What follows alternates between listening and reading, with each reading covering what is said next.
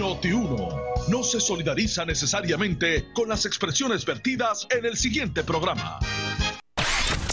Una y 30 de la tarde en Ponce y toda el área sur. Toda el área sur. La temperatura sigue subiendo. Sigue subiendo. Luis José Moura está listo para discutir los temas más calientes del momento con los protagonistas de la noticia en Ponce en Caliente por Notiuno 910. Bueno, saludos a todos, buenas tardes, bienvenidos. Esto es Ponce en Caliente. Yo soy Luis José Moura, como de costumbre, de lunes a viernes de 1 y 30 a 2 y 30 de la tarde por aquí por Noti1, analizando los temas de interés general en Puerto Rico, siempre relacionando los mismos con nuestra región. Así que bienvenidos todos a este espacio de Ponce en Caliente. Hoy es martes, martes 7 de abril del año 2020. Y antes de continuar con los temas que hemos seleccionado para el día de hoy, yo me imagino que muchos de ustedes, los que me están escuchando, sintieron el, temblor. Hoy hubo, hoy se registró un sismo de magnitud de 3.8, eh, digo 3.98, casi 4, eh, que sacudió la zona suroeste de Puerto Rico en la mañana, a eso de, las de, la, de las 9 de la mañana más o menos, y que su epicentro fue localizado sobre tierra. Según la, la red sísmica de Puerto Rico, el epicentro estuvo localizado en el pueblo de Guayanilla a una profundidad de 6 kilómetros. Inicialmente se había indicado que había ocurrido eh, en una profundidad menor. Eh, al momento, la intensidad mayor fue reportada en el área de Peñuelas, que fue de 5. Así que eh, la verdad es que hoy pues se registró un movimiento telúrico de los que hemos estado todavía sufriendo, eh, pero que en esta ocasión se hizo más perceptible. La verdad es que continúa a diario la tierra temblando en el suroeste de Puerto Rico, eh, aunque en magnitudes menores a, los, a las que hemos experimentado en meses pasados, para diciembre, entre diciembre y enero, pero hoy eh, hubo un movimiento mucho más perceptible al punto de que en algunas zonas de Guayaní, de, de, de Peñuelas, eh, se sintió eh, casi de cuatro, de, cinco puntos, ¿verdad?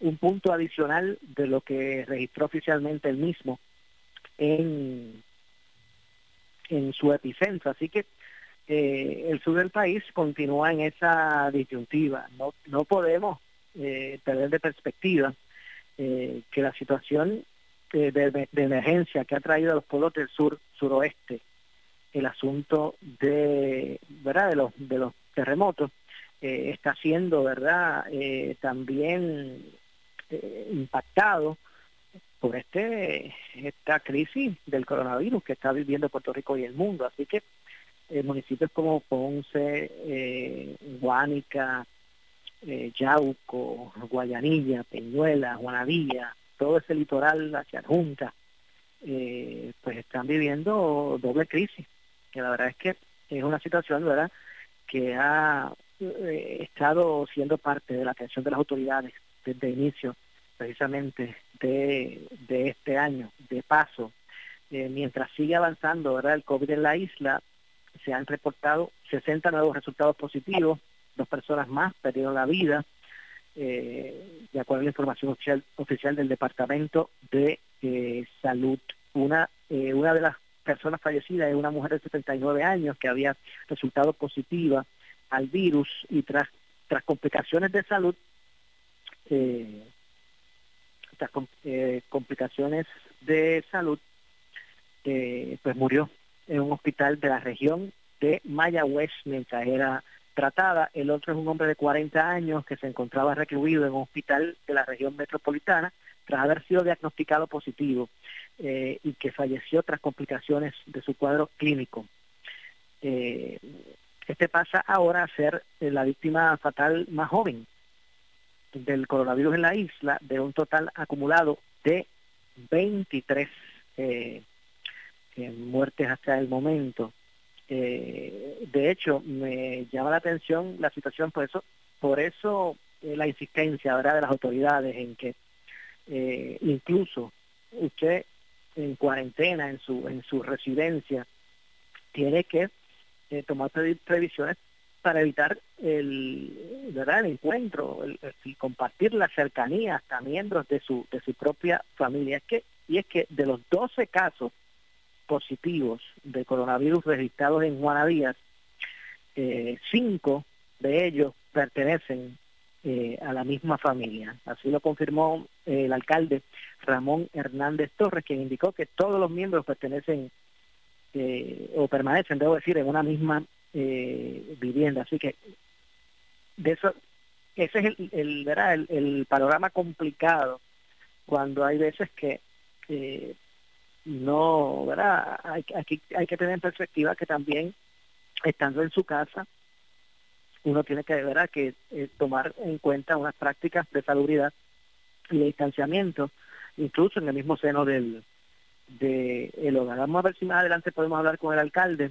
Eh, allí se estará estableciendo prontamente una ordenanza para que eh, sea compulsorio, ¿verdad? el requisito el que eh, se utilicen, por ejemplo, mascarillas para salir eh, eh, a la calle. Así que lo cierto es que al día de hoy hay que continuar ¿verdad? haciendo mucho más fuertes, ¿verdad? o por lo menos buscar ser más cumplidores con los, las recomendaciones gubernamentales para atender esta situación y de recomendaciones eh, gubernamentales vamos a hablar, porque hoy se expresaron eh, los gasolineros.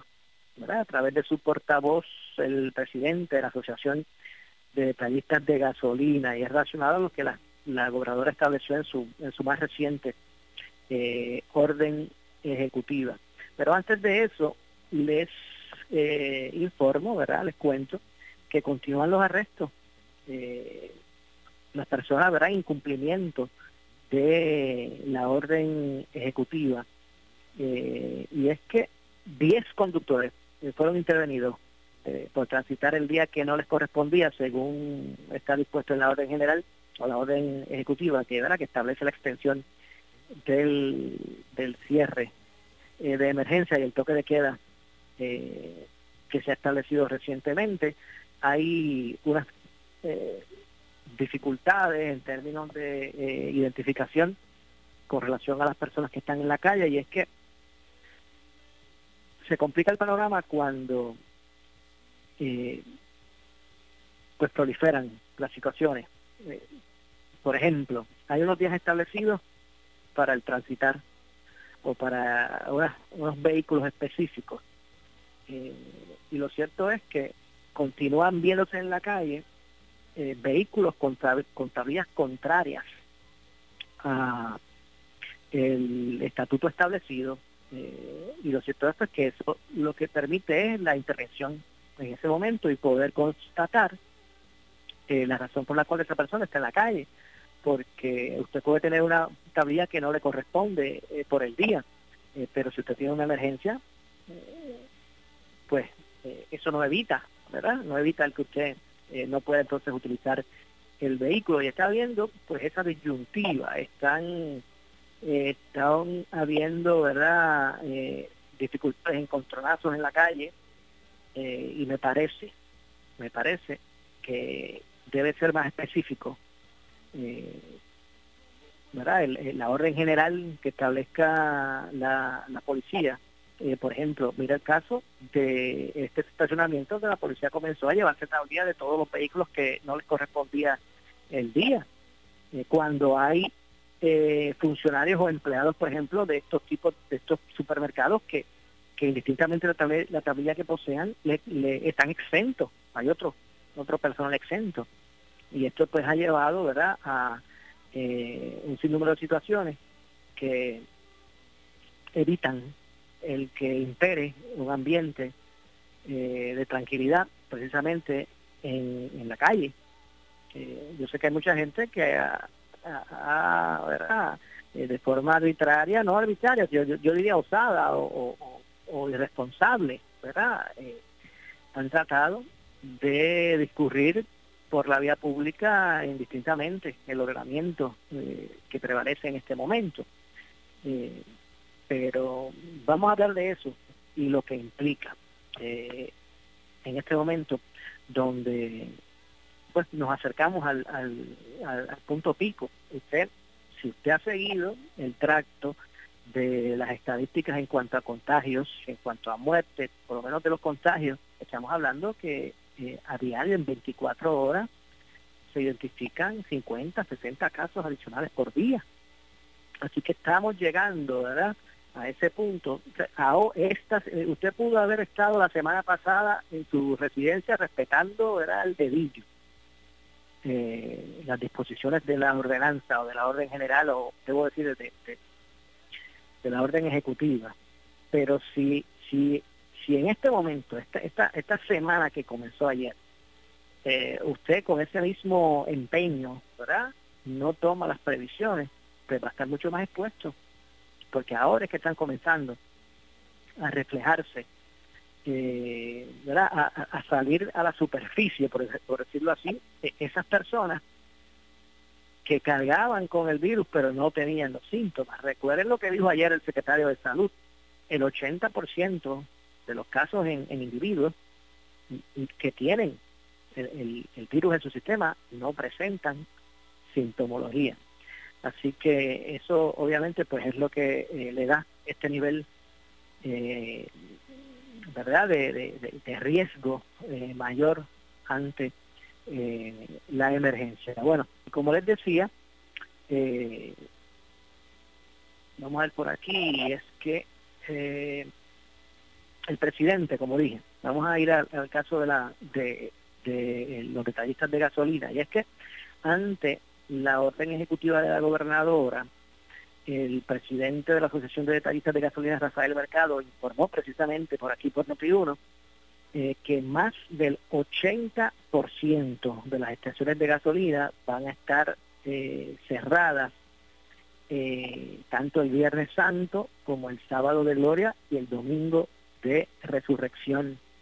según Mercado, por orden ejecutiva, la gobernadora Wanda Vázquez de la gobernadora Wanda Vázquez las gasolinerías o gasolineras, debo decir, durante los días Viernes Santo y sábado y domingo, eh, no pueden vender a consumidores otro producto que no sea gasolina, por lo que consideran, eh, ¿verdad? Este, eh, esta orden pues le traería pérdidas económicas. ¿Y qué se basa el punto de Rafael Mercado? Ellos dicen bueno, ¿verdad? Interpretando lo que él, lo que, lo que él establece, ellos dicen que si solamente venden gasolina y cierran los food mart, no sé cómo le llaman, esta, eh, estas tiendas que dispensan otros productos en la gasolinería, usted sabe que ya usted va a una gasolinería y corta de todo, es un pequeño mini market.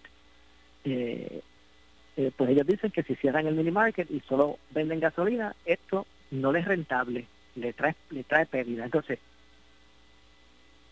entiendo que lo que quiere decir es que el negocio de, la, del expendio, de la venta de gasolinería, de gasolina en Puerto Rico, no es rentable, porque si ellos dicen que si venden gasolina nada más pierden, pues está estableciendo que la venta de combustible en Puerto Rico no es rentable, que si no acompañan otros elementos como los refrescos, como la leche, bueno, todo eso que usted encuentra en la gasolinería eh, pues entonces ellos están reflejando pérdidas. Y la orden de no poder vender esos productos en esos días, viernes, sábado y domingo, le va a traer pérdidas. Y ellos están amenazando, bueno, no amenazando, sino adelantando que van a cerrar.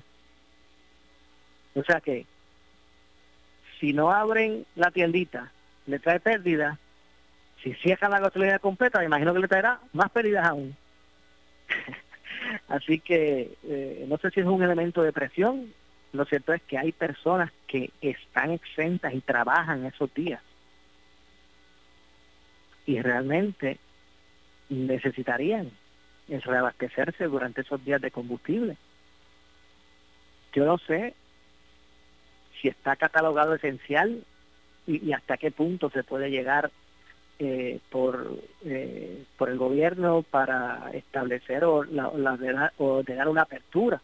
Pero lo cierto es que aquí hay un punto.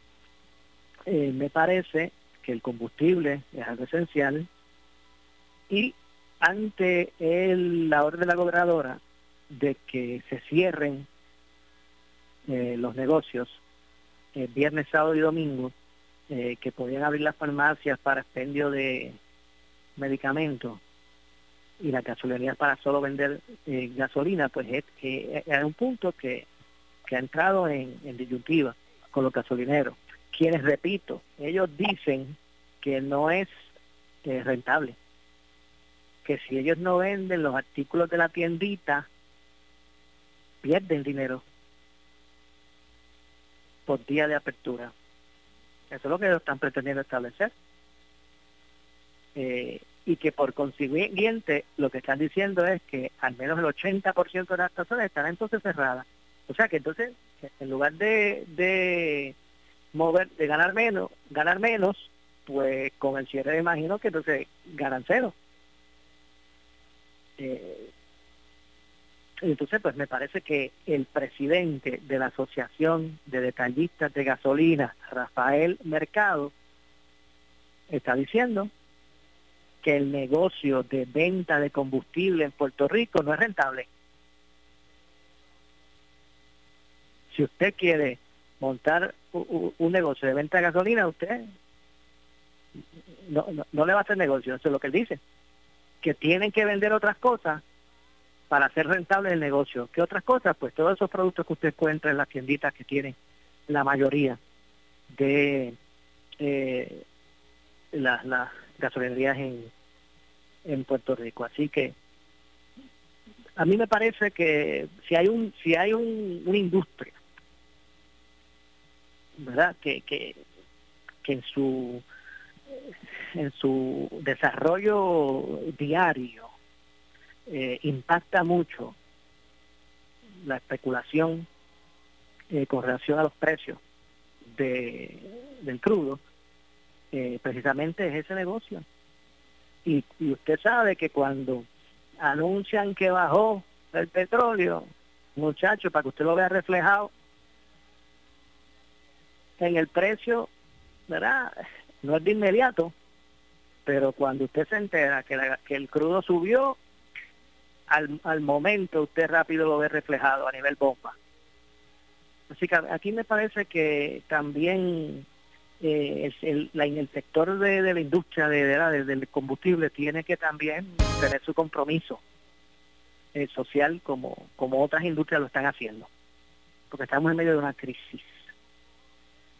Eh, y ellos pues hoy, de hecho por aquí mismo en Noti1, ustedes lo escucharon, repito, a Rafael Mercado, eh, pues expresarse a esos efectos. Así que vamos a ver cuál va a ser el, desarrollo de, la situación y qué, eh, cuál va a ser la, acción que se establezca ante esta, esta eh, situación que acaban de expresar los dueños de gasolinerías. Ahora, si bien digo eso, también digo por otro lado que eh, me parece que la ordenanza de, limitar aún más los días disponibles eh, a los ciudadanos para poder eh, accesar o adquirir eh, alimentos, entre otras cosas, me parece que lo que ha traído por consecuencia es mucho más exposición del ciudadano a un posible contagio. Y, y eso no es, esto no es este hacer unas grandes este, conclusiones, simplemente usted eh, prende la radio, atento a los medios de digitales y usted va a ver lo que está ocurriendo ahora mismo, que usted me está escuchando en los supermercados en Puerto Rico.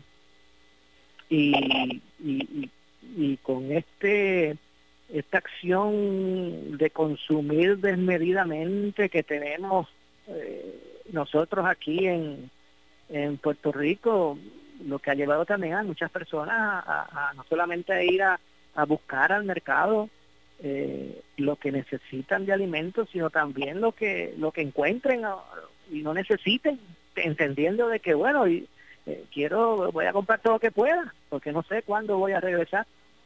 Así que eso es lo que se está viviendo en la calle. Yo eh, tengo que hacer una pausa. al regreso vamos a ampliar este tema, entre otros. Así que hacemos la pausa, regresamos de inmediato con más. Este es Ponce en Caliente. La noticia que quieres. Oprime el botón de video on demand o el número uno en tu control remoto y disfruta en familia de todo el contenido gratis que Liberty tiene para ti. 630 es la estación de noticias de mayor cobertura. WNO 630 AM en San Juan. W232DH 94.3 FM San Juan. WPRP 910 AM Ponce. WORA 760 AM en Mayagüez. WNEL 1430 en Caguas y WCMN 1280 M en Arecibo. Para mantenerte informado, entra a nuestra página web notiuno.com. Descarga la aplicación Noti1 630 en tu celular y y síguenos en las redes sociales, Facebook y Twitter. Somos Noti 1630. 630. Primeros con la noticia. Noti 1630 te presenta las noticias del momento. Las noticias del momento. Pasamos a la sala de redacción Rafael Rafi Jiménez. Buenas tardes, soy Gelmaris Rivera y usted escucha Noti 1630 primeros con la noticia, última hora, dos en punto. El analista de política José Sánchez Acosta cuestionó en el programa Palo Limpio la reacción de la gobernadora ante el escándalo por las pruebas de COVID-19 que adquirió el Departamento de Salud y sostuvo que Wanda Vázquez se desentendió del asunto totalmente. Y lo único que nos dice es que ella no tiene, se desentendió totalmente del asunto y ni siquiera voy a referir la universidad. O sea, no hubo indignación en la reacción de la gobernadora, chicos, en lo que es la parte más importante del gobierno. Así lo escribí también en, Twitter. Eh, gobernadora, nosotros cumplimos con nuestra parte de la transacción, que es el distanciamiento, que es el encierro, que es lavarnos las manos y todas esas cosas. Pero el gobierno tiene que cumplir con la suya, que es velar porque este proceso sea limpio, porque haya orden, y porque haya consecuencias. Y con la reacción de la gobernadora en la conferencia de prensa, me hace pensar que aquí no va a haber consecuencias porque no se indignó, no lo dijo, no dijo voy a referir la justicia a todo el mundo y fulano está para afuera y fulano está esto. No, no, fue como que, no, no, no, no me pregunten de eso, que eso, es de salud. Yo no brego con eso.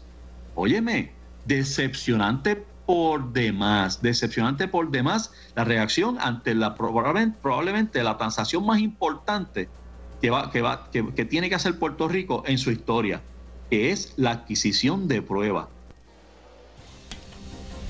Última hora, dos en punto, el senador del Partido Popular Democrático, Eduardo Batia, advirtió nuevamente en Caliente con la Jovet sobre la posibilidad de un proceso de fraude organizado de cara a las próximas elecciones generales. Tiene que abrirse un proceso a que se escuchen voces, que no sean solamente las voces de los partidos políticos. Y eso es lo que te estoy diciendo y yo, para mí es muy importante que así sea. Yo creo que es importante que tenemos que atender obviamente lo que está, y es lo que estoy atendiendo yo, lo urgente, lo inmediato, que es todo lo que es la crisis del coronavirus en Puerto Rico. Tengo unas críticas muy fuertes, tengo unos aplausos muy grandes a alguna gente en el gobierno, pero a la misma vez, mirando al futuro, obviamente hay que atender el asunto de electoral y otros asuntos en el país de la forma que se haga, lo que yo estoy sugiriendo es que se haga de la forma más abierta posible y que se evite el fraude eh, a toda costa en Puerto Rico, porque eh, el que tú indiques que se va a votar por correo, eh, a mí me parece que es, el, es la invitación, es abrir la puerta para que haya un proceso organizado de fraude Última hora 2 con 1, el Departamento de Hacienda anunció que está en espera de que el Tesoro Federal emita las guías para la distribución y desembolso de los alivios contemplados en el CARES Act que incluye el envío de cheques por 1.200 dólares de ayuda a los ciudadanos. El anuncio fue hecho por el secretario de la agencia, Francisco Párez Alicea, quien dijo que evalúa adelantar el desembolso a los residentes de Puerto Rico, luego de que la Junta Federal de Control Fiscal no mostrara reparos en su propuesta de acceder a los fondos disponibles en las cuentas del gobierno de Puerto Rico y acelerar el envío de estos pagos. Estas son las noticias del momento. Noti 1630 primeros con la noticia continúa. Hora 2 con 2. Noti 1630. 630. Primeros con la noticia. Noti 1 no se solidariza necesariamente con las expresiones vertidas en el siguiente programa. En breve le echamos más leña al fuego en Ponce en Caliente por Noti 1 910. Oscar Crespo y Asociados somos orientadores de casos de seguro social por más de 30 años, con el conocimiento y la experiencia que necesitas al momento de someter tu reclamación. Para orientación, consulte con el licenciado Oscar Crespo, exdirector del Seguro Social Federal. No te confundas y no te dejes engañar. Seguimos ubicados donde siempre, esquina edificio de dos plantas frente al semáforo, en Avenida Fagot Santa Clara, número 3042 Ponce, 787-642-2452. Estamos contigo en estos momentos y nuestros socios tendrán extensiones de pagos automáticas en préstamos personales para autos y de emergencia. Préstamos hipotecarios y comerciales deben llamar al 787-857-3500 o contactarnos en infocop.com. Préstamos deben estar al día para concesiones. Horario de lunes a viernes de 8 de la mañana a 1 de la tarde y los sábados hasta las 12 del mediodía. Credicentro Cop, Barranquitas Orocovis Ponce. Somos tu mejor alternativa. Acciones y depósitos asegurados hasta 250 mil dólares por COSEC. El área sur está que quema. Continuamos con Luis José Moura y Ponce en Caliente por el 910 de tu radio. Bueno, estamos de regreso. Son las 2.3 de la tarde. Yo soy Luis José Moura y esto es Ponce en Caliente. Usted me escucha de lunes a viernes de 1 y 30 a 2 y 30 en la tarde por aquí por Noti1 analizando los temas de interés general en Puerto Rico. Y en esta ocasión vamos a conversar, tengo línea telefónica al senador eh, del distrito de Guayama, Axel Chino Roque. Saludos, senador, buenas tardes. Saludos, Monga, y saludos a todos los que nos sintonizan a través de Noti1. Quien usted preside la Comisión de Educación en el Senado de Puerto Rico, ya mismito, vamos a hablar de eso, pero antes, traíamos la controversia existente eh, con relación a los detallistas de gasolina y es que por aquí por Noti1, en Noti1 en la mañana decía Rafael Mercado eh, que más del 80% de las estaciones de gasolina que existen en la isla, de Puerto Rico, eh, van a cerrar este viernes, sábado y domingo ante la extensión que hizo la gobernadora con relación a la orden ejecutiva que regula ¿verdad? la apertura de estos establecimientos y es que aunque la orden no les la, ordenanza no ordena el cierre de las gasolinerías, simplemente que solamente pueden vender o distribuir gasolina, ¿verdad? No es no no eh, abrir las las tienditas estas que están en la gasolinería. Pues ellos dicen, por digo ellos me refiero a, los detallistas de gasolina eh, a través de su presidente, que vender, vender la gasolina sola, eso no, no, les negocio, o sea, no es rentable, que pierden. Eh, pues mira, eh, eh, y ante eso, ante eso, ante eso, ellos dicen que no se van a cerrar. Pues mira, pues, pues eh, con ese tema sobre la gasolinera, eh, sí he escuchado distintos detallistas de, la, de gasolineras en mi distrito senatorial en este caso en Orocovis, que son siete gasolineras en total que piensan cerrar durante todo ese fin de semana. Sí he escuchado durante las pasadas semanas, que la pasada semana, domingo, fue un día de, cierre total prácticamente, la gasolinera cerca de, donde yo resido también cerró porque pues ellos están viendo que no están teniendo ganancias por solamente vender gasolina. Recuerda que la, gasolina es un, es un precio que está debidamente regulado y ellos no prácticamente no tienen ganancias por la venta de la gasolina. Lo que sí obtienen ganancias eh, eh, es por es por los minimarkets que puedan tener adentro y por las cosas que pueden vender, que son artículos también de primera necesidad. Así que yo creo que es, es importante que el Ejecutivo revalúe lo que lo que lo que planteó de cerrar todo el, el próximo viernes, sábado y domingo. También he recibido llamadas de dueños de panadería que están un tanto confundidos si pueden abrir o no pueden abrir. Y yo creo que es algo, eso es algo que se tiene que contemplar y se tiene que aclarar. Eh, obviamente, viernes, sábado y domingo es un poco fuerte para eh, los, los consumidores. Eh, gente que quizás no tuvo la oportunidad de salir lunes, martes, miércoles o jueves de esta semana a poder hacer que, compras. Pues. No, no hay que, senador, la gente a veces que está en su casa, ¿verdad? Respetando la cuarentena, dice, bueno, es que si si yo no estoy saliendo, pues no tengo la necesidad de, de, tanto de combustible, pero es que hay gente que está trabajando. A diario. Claro, hay gente que hay gente que está trabajando en supermercados, en, en, los, en, supermercados, en los hospitales, hay personas también que se tienen que tomar en cuenta que son los cuidadores, las personas que cuidan envejecientes o personas con impedimentos, eh, que yo creo que es algo que se debe contemplar eh, por el Ejecutivo y verificar la manera de que se puedan eh, por lo menos abrir la gasolinera durante ese fin de semana y, las panaderías y los, locales de, de comida este, que sea solamente para llevar. Yo creo que eh, la gente ha tomado eh, bastante serio lo que es el toque eh, o, el distanciamiento social, no empieza a distintas filas que hemos visto por las redes sociales de lo que hemos visto, que la gente, varias personas no, no, no están la distancia, pero sí la mayoría de las personas, por lo que yo he visto en la carretera, en la calle, cuando he tenido la oportunidad de salir, pues las veo vacías y, y, yo entiendo que las personas van a respetar siempre y cuando pues, Ahora, permanezca por lo menos abierto esos lugares. Ahora, senador, me parece un punto interesante de auscultar de verdad seriamente, porque me pregunto, indistintamente estemos en una, eh, eh, la gasolina, pues eh, si hay emergencia se, se, controla el margen de, de precio, ¿verdad? O de ganancia, como quieran decirle, indistintamente a eso. Realmente, el, la industria de, de, de, de venta de combustible en Puerto Rico no es rentable. Eso es lo que ellos dicen. Ellos dicen, ellos pues dicen, si vendo, si vendo gasolina solo, no gano.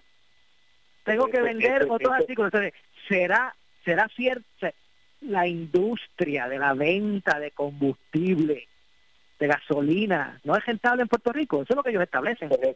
Eso es lo que ellos siempre han alegado y por eso pues se han reinventado en la venta de, artículos de, comestibles en la gasolinera y de otros artículos que tú puedes conseguir en un supermercado, pues ahora también lo puedes conseguir en una gasolinera. Y es por eso que ellos están en ese reclamo de, obviamente de prácticamente cerrar la gasolinera durante el fin de semana completo, ya que no van a encontrar ganancias eh, eh, en, en, en, cuanto a lo que es el cierre que va a venir como lo establece eh, el Ejecutivo. Por eso es que yo creo que el Ejecutivo debe contemplar nuevamente qué es lo que se puede abrir o qué no se puede abrir durante el fin de semana. Está las gasolineras, no me preocupar también las panaderías, porque todo el mundo eh, eh, tiene que comer algo durante el fin de semana. Bueno, entonces, entonces si viene la, la farmacia y dicen, yo la orden es que yo puedo vender más que abrir más que el, el recetario.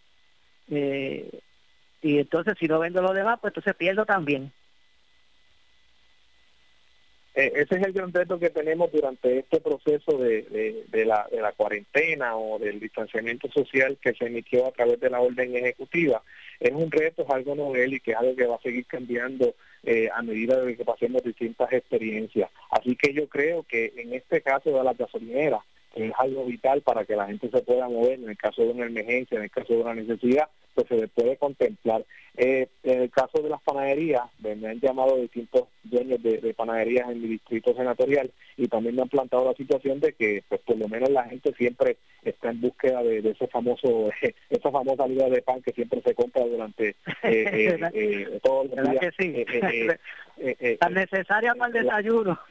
Tan necesaria para el desayuno. y, y, la gente está un poco preocupada por eso así que la, se puede escuchar algo como tan sencillo como una libra de pan pero si vamos al caso de que personas no pudieron salir del lunes martes miércoles y jueves a hacer sus compras y durante ese fin de semana no tienen oportunidad de salir tampoco para poder comprar algo porque todo está cerrado. Así que yo creo que es algo que se debe contemplar. No podemos abrirlo completo porque sabemos que estamos en una emergencia, que estamos en una situación difícil, estamos eh, eh, peleando contra un enemigo invisible prácticamente que se está propagando eh, y lo hemos visto por todas partes del mundo como se ha eh, propagado de manera exponencial y en Puerto Rico lo hemos controlado bastante bien. Yo creo que eh, el gobierno, independientemente de, de, cualquier crítica que puede que pueden ocurrir, pues en todos los procesos ocurren críticas positivas y negativas, pues ha hecho su trabajo de manera responsable y la gente también ha tomado esto bastante en cuenta. No obstante, yo creo que eh, lo, más importante es seguir estableciendo la comunicación y la educación al pueblo, de que se mantengan en sus casas, de que tomen las medidas de precaución necesarias, que si va a salir alguien de su hogar, pues lo tome, eh, eh, que vaya sola, que vaya solamente una persona al supermercado, que cuando regrese se cambie y se y se y se tome una ducha, que es lo que se ha dicho eh, de manera mundial, ese es el mensaje de manera mundial de que se mantengan lo más posiblemente en sus hogares y que si vas a salir, que sea estrictamente para lo necesario cuando regreses pues tomes las medidas de rigor de, de, poder hacerte para que te puedas desinfectar. Así que yo creo que ese es el mensaje que tenemos que llevar. me preocupa que del mismo modo que ayer lunes y hoy martes se están abarrotando los supermercados porque se anunció que iba a estar cerrado todo el, el viernes, sábado y domingo, que ahora con este asunto de la gasolina, pues también la gente verá, aunque el escenario es distinto, porque la gente estaría en sus vehículos, excepto cuando vaya a dispensarse el combustible, pero pero que ahora entonces pues veamos un movimiento de las filas de los supermercados. De, la gasolinera llena, sí. es decir, eso, eso es algo que por eso es que algo que se tiene que contemplar y se tiene que repensar nuevamente de lo que, que vamos a hacer el viernes, sábado y domingo con los comercios o la gasolinera. Eh, tampoco es saludable que vaya una fila de gente como está ocurriendo durante estos días a los supermercados y a la gasolinera. Así que yo creo que el gobierno de Puerto Rico, entiéndase el Ejecutivo, debe repensar nuevamente qué tiene que hacer durante el viernes, sábado y domingo para controlar al público lo más que se pueda y que esos establecimientos puedan permanecer ofreciendo sus servicios. Eh, ya entiéndase lo, lo los famosos eh, restaurantes que lo hacen de, manera eh, pick-up o que lo vayas a recoger o que te lo lleven a tu casa, pues repensar nuevamente que ellos podrían abrir, pero obviamente con las estrictas eh, medidas de, seguridad que, eso conlleva. No sé si, si realmente, ¿verdad? haya habido algo estratégico, ¿verdad? Este tipo de, de, postura va a provocar muy probablemente que, que todo el mundo ahora pues vaya ¿verdad? entre hoy y el, jueves a la, a la, a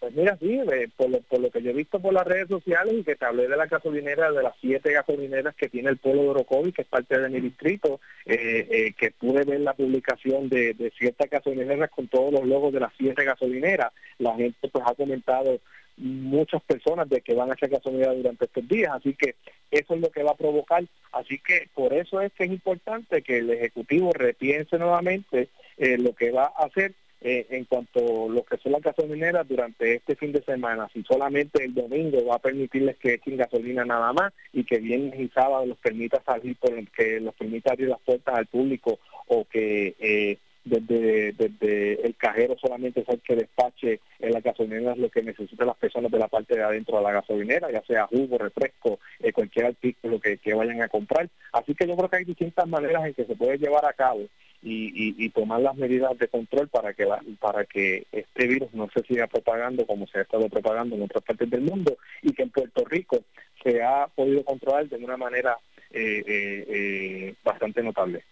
Bueno, eh, antes de, tengo que hacer una pequeña pausa al regreso. Eh, hay unos temas que quiero traerle a su consideración con relación a la, la comisión que usted preside, pero antes eh, quería reseñar que el secretario del Departamento de Hacienda, Francisco Párez, Párez Alicea, informó que Hacienda está evaluando adelantar el desembolso de los residentes de Puerto Rico de la ayuda contemplada en el CARES Act, estos son los, fondos que federales que se aprobaron, eh, luego luego de que la Junta de Control Fiscal, los 1.200, exacto, y, y, y lo, los restantes que aplica, eh, dijo que evalúan adelantar el desembolso a los residentes de Puerto Rico, el Departamento de Hacienda, ya que, o luego de que la Junta de Control Fiscal no mostrara reparos en su propuesta de acceder a los fondos disponibles en las cuentas del gobierno local y acelerar el envío eh, de estos pagos. Así que aparenta ser, ¿verdad? Porque esto no es que él está anunciando el que van a comenzar los envíos, aparenta ser que Hacienda con fondos locales estaría adelantando, ¿verdad? Esos cheques a la gente para obviamente después recibir el reembolso eh, federal. Así que, pues mira, eso, es una, pues mira, es una buena medida. Yo me imagino que el, el, el, secretario de Hacienda y el gobierno de Puerto Rico estará contemplando eso para estimular la economía o inyectar la economía eh, de una manera más rápida de lo que sería cuando llegaran esos fondos, que se está estipulando que todavía esos fondos tardarían en llegar a Puerto Rico. Y si lo quieren adelantar, porque van a están pensando en las familias que no están trabajando, en las familias que están dejando de ganar un sueldo. Hay muchos casos que quizás papá está trabajando y mamá no está trabajando. Hay muchos casos que son padres solteros o madres solteras que viven con sus hijos que no están trabajando en estos momentos. Y yo lo veo con buenos ojos esa iniciativa por parte del secretario de Hacienda. Claro está, eh, necesita la, autorización de la Junta de Control Fiscal y si ellos ya alegan de que esa autorización ya está disponible, eh, no lo veo no lo veo como una mala eh, eh, situación que, el gobierno de Puerto Rico no lo haga de esa forma. Entiendo. Pues, senador, permítame hacer una pequeña pausa. Regresamos de inmediato. Esto es Ponce en Caliente. Pausamos y regresamos. Más leña al fuego en Ponce en Caliente por Notiuno 910. Estamos contigo en estos momentos y nuestros socios tendrán extensiones de pagos automáticas en préstamos personales para autos y de emergencia. Préstamos hipotecarios y comerciales deben llamar al 787-857-3500 o contactarnos en infocop.com. Préstamos deben estar al día para concesiones. Horario de lunes a viernes de 8 de la mañana a 1 de la tarde y los sábados hasta las 12 del mediodía. Credit Centro Cop, Barranquitas Orocovis Ponce. Somos tu mejor alternativa.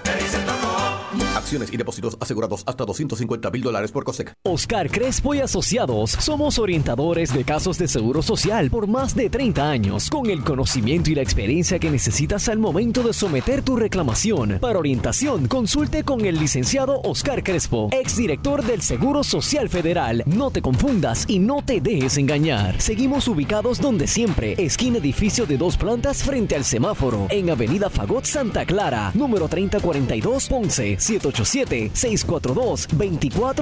787-642-2452.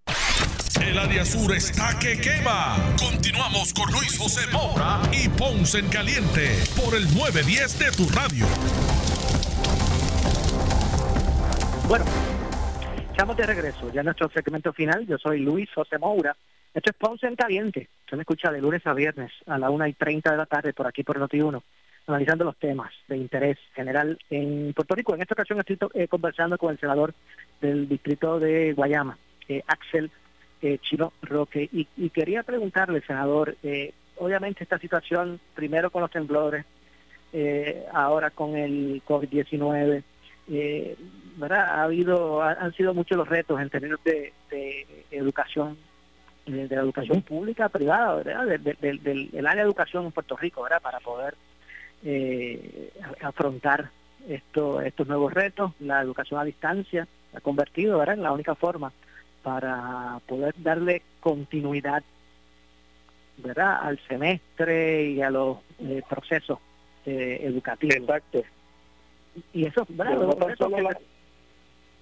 Sí, adelante porque si no, no tan solo la educación a distancia eh, ha sido un método que ha utilizado el, el, el, Departamento de Educación para poder trabajar situaciones con los estudiantes, también están las terapias que se dan a los estudiantes de educación especial, las terapias físicas, las terapias ocupacionales, las psicológicas, las educativas, las del habla y lenguaje. Así que esto es eh, esto es un tiempo para reinventarse, estamos en una situación novel, obviamente el Departamento de Educación, en el caso del Departamento de Educación, he visto que, que, que, ha trabajado efectivamente la situación sobre la educación a distancia con nuestros niños, no pese a que hay situaciones que pueden ocurrir en el camino, que eh, estudiantes no tengan una computadora en su hogar y tengan que eh, hacer otro tipo de tareas eh, eh, para que para que puedan eh, hacer la, cumplir con las destrezas que establece el Departamento de Educación. Pero hay ciertos temas que a nosotros nos preocuparon como presidente de la Comisión de Educación y es en el caso, en primer lugar, de las tarifas que se estaban pagando a los terapistas del Departamento de Educación, que había bajado la, la, la cuantía de esas tarifas ya que se estaban haciendo de manera de manera a distancia. Y yo y muchos terapistas se nos acercaron y, y, compañías de terapistas se nos acercaron de que ellos estaban ofreciendo un servicio que era de la misma forma que hubiese sido presencial y por eso sometimos una resolución de que se establezcan nuevamente las tarifas como se están pagando de manera presencial, como se como, cuando lo están haciendo de manera eh, en línea o de manera eh, a distancia. Eso es una resolución, es la resolución 511 del Senado de Puerto Rico y se aprobó durante la noche de, ayer. Eh, también erradicamos la resolución 512, ya que el Departamento de Educación está haciendo los trabajos de manera en línea, de la misma forma lo están haciendo los colegios, pero hay una situación muy particular con los colegios privados en Puerto Rico, que eh, muchos estudiantes obviamente no han podido pagar eh, las cuotas eh, mensuales para poder recibir las tareas cuando cuando se solicitan a través de, los medios digitales que los colegios tienen. Eso es una situación difícil de trabajar ya que muchos padres en estos en estos tiempos no están pudiendo devengar un salario y no están pudiendo pagar esa, esa, eh, eh, esas mensualidades y los colegios no le están ofreciendo el material didáctico a los estudiantes en línea. Y por eso nosotros pues sometimos la resolución 512 que establece que los colegios eh, ofrezcan una especie de moratoria a esos padres que demuestren que, que, no pueden pagar, no tienen la capacidad económica de emitir un pago de la matrícula mensualidad durante este tiempo de la emergencia. También en este proceso de la emergencia hemos visto, hemos recibido quejas de padres de que el colegio no le ha dado el material didáctico que se requiere para que su hijo pueda estar en su casa realizando las tareas, o en otros casos sí, y por eso estamos estableciendo de que siempre y cuando se establezca que la clase sea, eh, que, el estudiante esté recibiendo educación virtual de todas o la mayoría de las clases, eh, el, el, padre recibe un descuento del 10 a un 15% y en el caso que solamente reciba material didáctico, continúa en módulos o una manera más sencilla de poder impartir la clase del estudiante, que el padre reciba un descuento de un 20 a un 25%. Lo estamos haciendo así porque de una manera u otra, si los colegios siguen recibiendo sus cuotas, eh, y no están utilizando el plantel, no están, no están gastando agua, no están gastando servicios de energía eléctrica, tienen gastos operacionales menores en estos casos, pues eh, ante la necesidad que estamos viviendo durante estos días, ante la emergencia que estamos viviendo,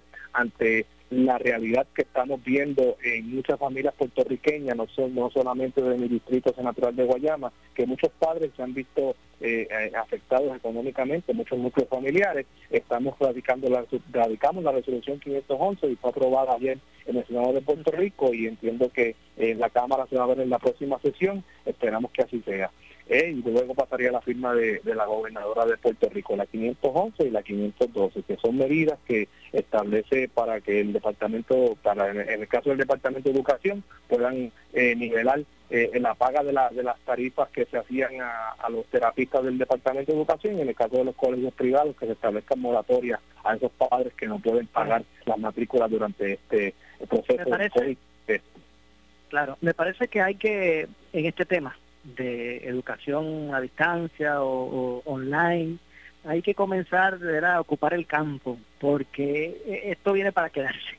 Me parece que, va, va, a evolucionar, ¿verdad? Eh, eh, la, la, educación, lo que es el homeschooling, lo que es la, la educación en línea va a ser ya lo hemos ya lo hemos visto en las universidades ya lo hemos visto en los, institutos tecnológicos eh, que la gente estudia los adultos y lo vamos a seguir viendo en las escuelas y en los colegios privados. Y algo que eh, es una realidad porque no sabemos qué podemos qué podemos eh, tener en el futuro. Ya pasamos unos temblores ya pasamos unos unos unos, unos terremotos, pasamos unos huracanes, estamos pasando ahora esta emergencia y la educación a distancia es una alternativa que se tiene que contemplar y se tiene que ir mejorando con el tiempo. Sabemos que eh, es algo novel, como está ocurriendo con todas las demás cosas que estamos viviendo en Puerto Rico, el distanciamiento social, el cierre de los comercios, pues la educación a distancia también es algo novel que estamos viviendo durante estos días en el Departamento de Educación y en ciertos colegios en Puerto Rico. Y es algo que nosotros debemos eh, ir pensando que eso llegó para quedarse, como bien lo dijiste, Mora. Bueno, así que obviamente, eh, como digo, me parece que hay que hay que ocupar el campo en ese sentido, porque ¿verdad? todo indica que va a ganar terreno lo que es ese tipo de, de, de, educación, ¿verdad? acceso a la educación eh, que se sale que se sale de lo tradicional, ¿verdad? del salón de clases. Así que Sí, y, en este caso no, no, en este caso no sabemos cuánto va a durar esta emergencia. Algunas veces eh, ya se está hablando de que podría extenderse este periodo eh, eh, de distanciamiento social o de la orden ejecutiva emitida por la gobernadora. Así que es algo que tenemos que repensar, es algo que eh, los maestros pues deben buscar alternativas, los que están pensando pues eh, eh, expandir sus conocimientos y, estudiar nuevamente la educación a distancia, yo creo que es una alternativa que deben contemplar. Igual el Departamento de Educación debe robustecer esos programas que tiene dentro de la agencia para que se pueda establecer de una forma más efectiva lo que es la educación a distancia. Bueno, gracias senador por acompañarnos. Gracias.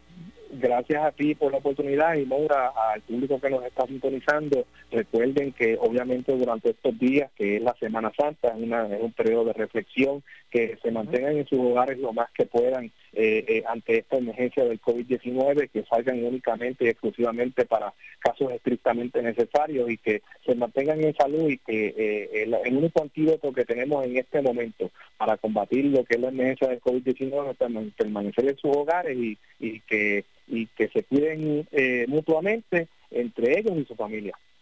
Muchas gracias, senador. Muchas gracias a ti por la oportunidad, Maura. Igualmente, muchas gracias al senador del distrito de Guayama, Axel Chino Roque. Y, y es una realidad, esta situación del COVID-19 hay que tomarla en serio. Y me uno verá a lo, a lo que expresó el senador en sus palabras. Si usted tiene que salir, mire, sepa usted que, que es compulsorio, mira, utilice guantes, póngase mascarilla, cada vez que usted se exponga, ¿verdad? Eh, porque realmente es necesario, ¿verdad? Eh, estamos hablando de que no solamente una persona que luce enferma o que tiene los síntomas eh, puede, ¿verdad?, ser el, el, que lo exponga a usted al contagio.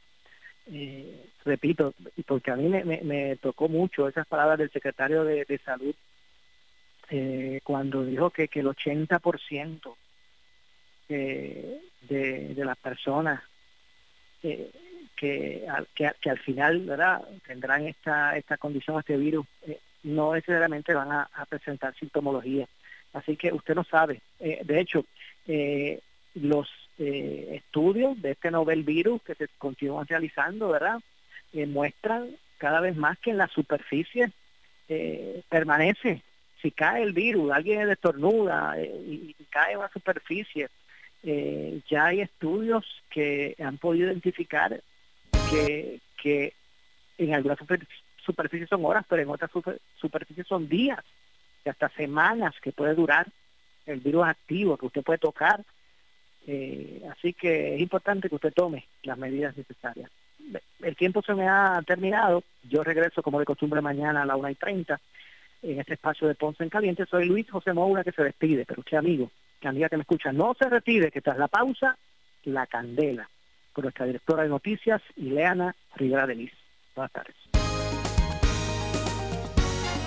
Puerto Rico, en Ponce Bypass, el doctor Álvaro Raymondé, gastroenterólogo por Certify, cuentan con los equipos más avanzados, incluyendo ultrasonido